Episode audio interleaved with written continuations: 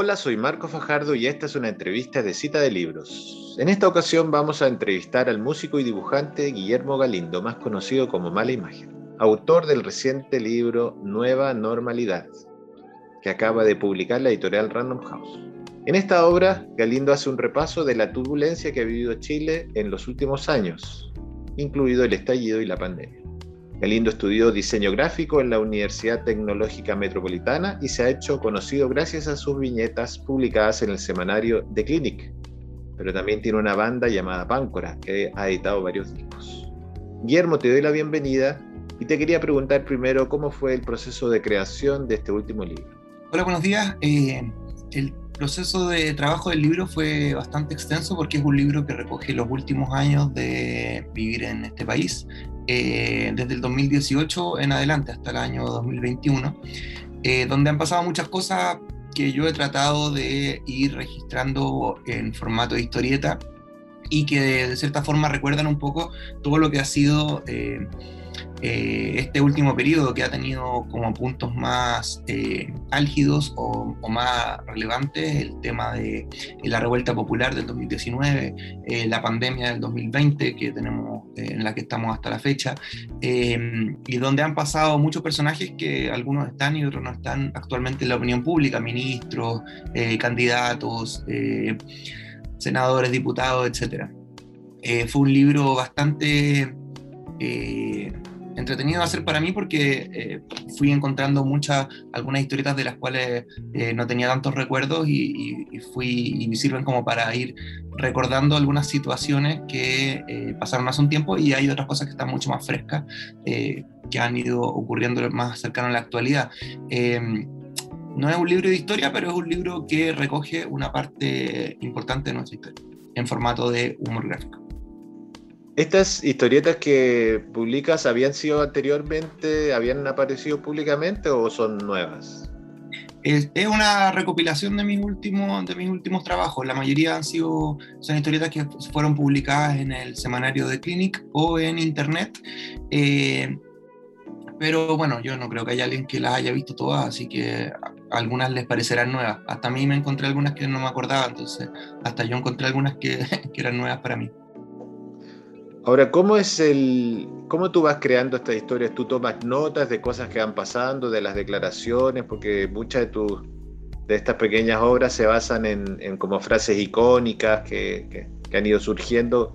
¿Cómo es ese proceso? ¿Tú tomas notas en algún cuaderno, en el celular y después desarrollas la historia? ¿Cómo es eso? Eh, sí, voy monitoreando lo que va pasando, eh, voy anotando en, una libretita, voy eh, recordando las frases más interesantes y las más importantes para tratar los temas que me interesa tratar. Eh, las cuñas, eh, las polémicas, todo eso sirve. Cuando, por ejemplo, veo los debates presidenciales en la tele, generalmente anoto porque eh, parten todos muy compuestos, pero en algún momento a alguno se le sale la cadena y empieza a pelear con el otro. Y esas son las partes más entretenidas como para dibujar, para hacer una, una historia. Eh, yo también mezclo fantasía con realidad, como que recojo algo que está pasando y tengo que ponerle de mi cosecha para hacer la historieta, entonces también tengo licencias que me doy para que sea más, para que no sea simplemente dibujar lo que, lo que ya todo el mundo vio, sino que sea una, una creación eh, de fantasía, de fantasía basada en la realidad.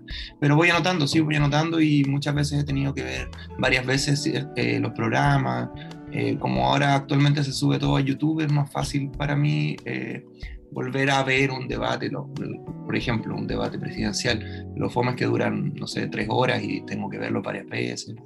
Depende de mi nivel de concentración, inspiración y cuán entretenido haya estado eh, la situación que estoy dibujando. Ahora estos dibujos tú los haces a mano, los haces directo en el computador, trabajas de la mañana, al mediodía, de noche, ¿cómo, cómo es tu rutina? Eh, lo hago a mano, pero actualmente me apoyo bastante en el computador. Eh, diría que es una mezcla entre ambas cosas. Yo eh, tengo la costumbre de dibujar análogamente en papel y, papel y lápiz y después se escanea y ah, se hacen algunos retoques y cosas. soy más productivo en la, en la mañana, pero no necesariamente la idea sale en la mañana. Hay muchas veces que las ideas salen más tarde. Incluso me he tenido veces que me he levantado, ya estaba acostado cuando se me ocurre una idea, me he tenido que levantar a dibujar, eh, porque la inspiración es, una, es un misterio que uno trata de empujar, pero no siempre aparece. Entonces, eh, trato de aprovechar la mayor parte del día, pero estoy atado un poco a, mi proceso creativo de la imaginación y ahí lo que más, lo más difícil que lo que es más difícil. Ahora tú en, tus inicios hacías un humor que era más absurdo y poco a poco, por lo que yo leí, te fuiste y eh, empezaste a hacer un, humor más político. Sí. Eh, ¿Cómo tú explicas esa evolución? ¿Por qué quisiste meterte un poco más en el mundo de la política contingente, digamos? Porque cuando inicié los dibujos era, una, era un ejercicio como estaba buscando un camino, digamos, estaba probando cosas. Eh, me hice muy fanático de los blogs y ahí publicaba bocetos, publicaba eh, historias bastante, sí, partí con un humor bastante absurdo eh, y que fue tomando forma de a poco y de repente empecé a hacer dibujos de contingencia que me interesaron mucho más eh, y de la contingencia pasé a la sátira política y es lo que he estado haciendo hasta ahora. Y es desde lo que la gente me, la mayoría de la gente me empezó a conocer porque esos dibujos tuvieron mayor eh, impacto en internet y, eh, y, a mucha gente puso su atención en mí desde ese momento.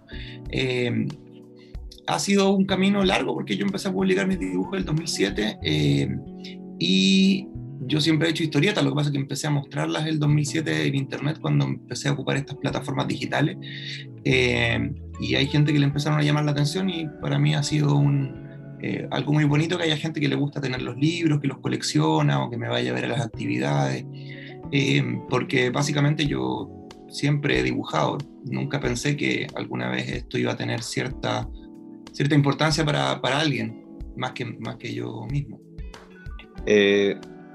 Claro, justamente eh, Chile ha vivido tiempos agitados políticamente en los últimos años. ¿Cómo, viviste tú el, estallido y, cuáles son tus expectativas sobre el proceso constituyente que estamos viendo actualmente?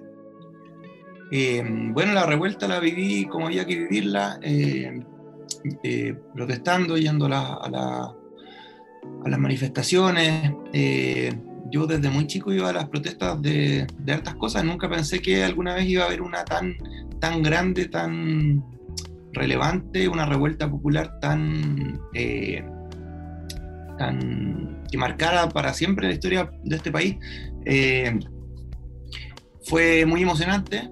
Lamentablemente, no sé, la pandemia eh, lo que hizo fue, bueno, yo creo que diluyó un poco la protesta. Eh, y el proceso constituyente, eh, siempre trato de ponerme las expectativas más bajas posibles para que, y pensar de la forma más pesimista posible para que si sale algo bueno me, me sorprenda y me, me, deje feliz. Ahora yo creo que no hay nada que celebrar mientras haya, hayan presos de la revuelta y eso debiera ser una, eh, una urgencia para este país, que toda esa gente quede libre y, y hasta el momento eso no es así. Hay, hay gente que está encarcelada y eh, y la, en la discusión ridícula de si son o no son presos políticos, hay gente que está todos los días en, prisión. Eso no puede ser y hasta que no estén libres no creo que hay mucho que alegrarse. Sobre el proceso constituyente no creo que se pueda hacer algo peor de lo que ya había, así que supongo que va a salir bien, pero bueno, eh, trato de no hacerme muchas expectativas. Bueno, Guillermo, te agradezco mucho por tu tiempo y te deseo mucho éxito. Muchas gracias a ti por tu tiempo y que estés muy bien.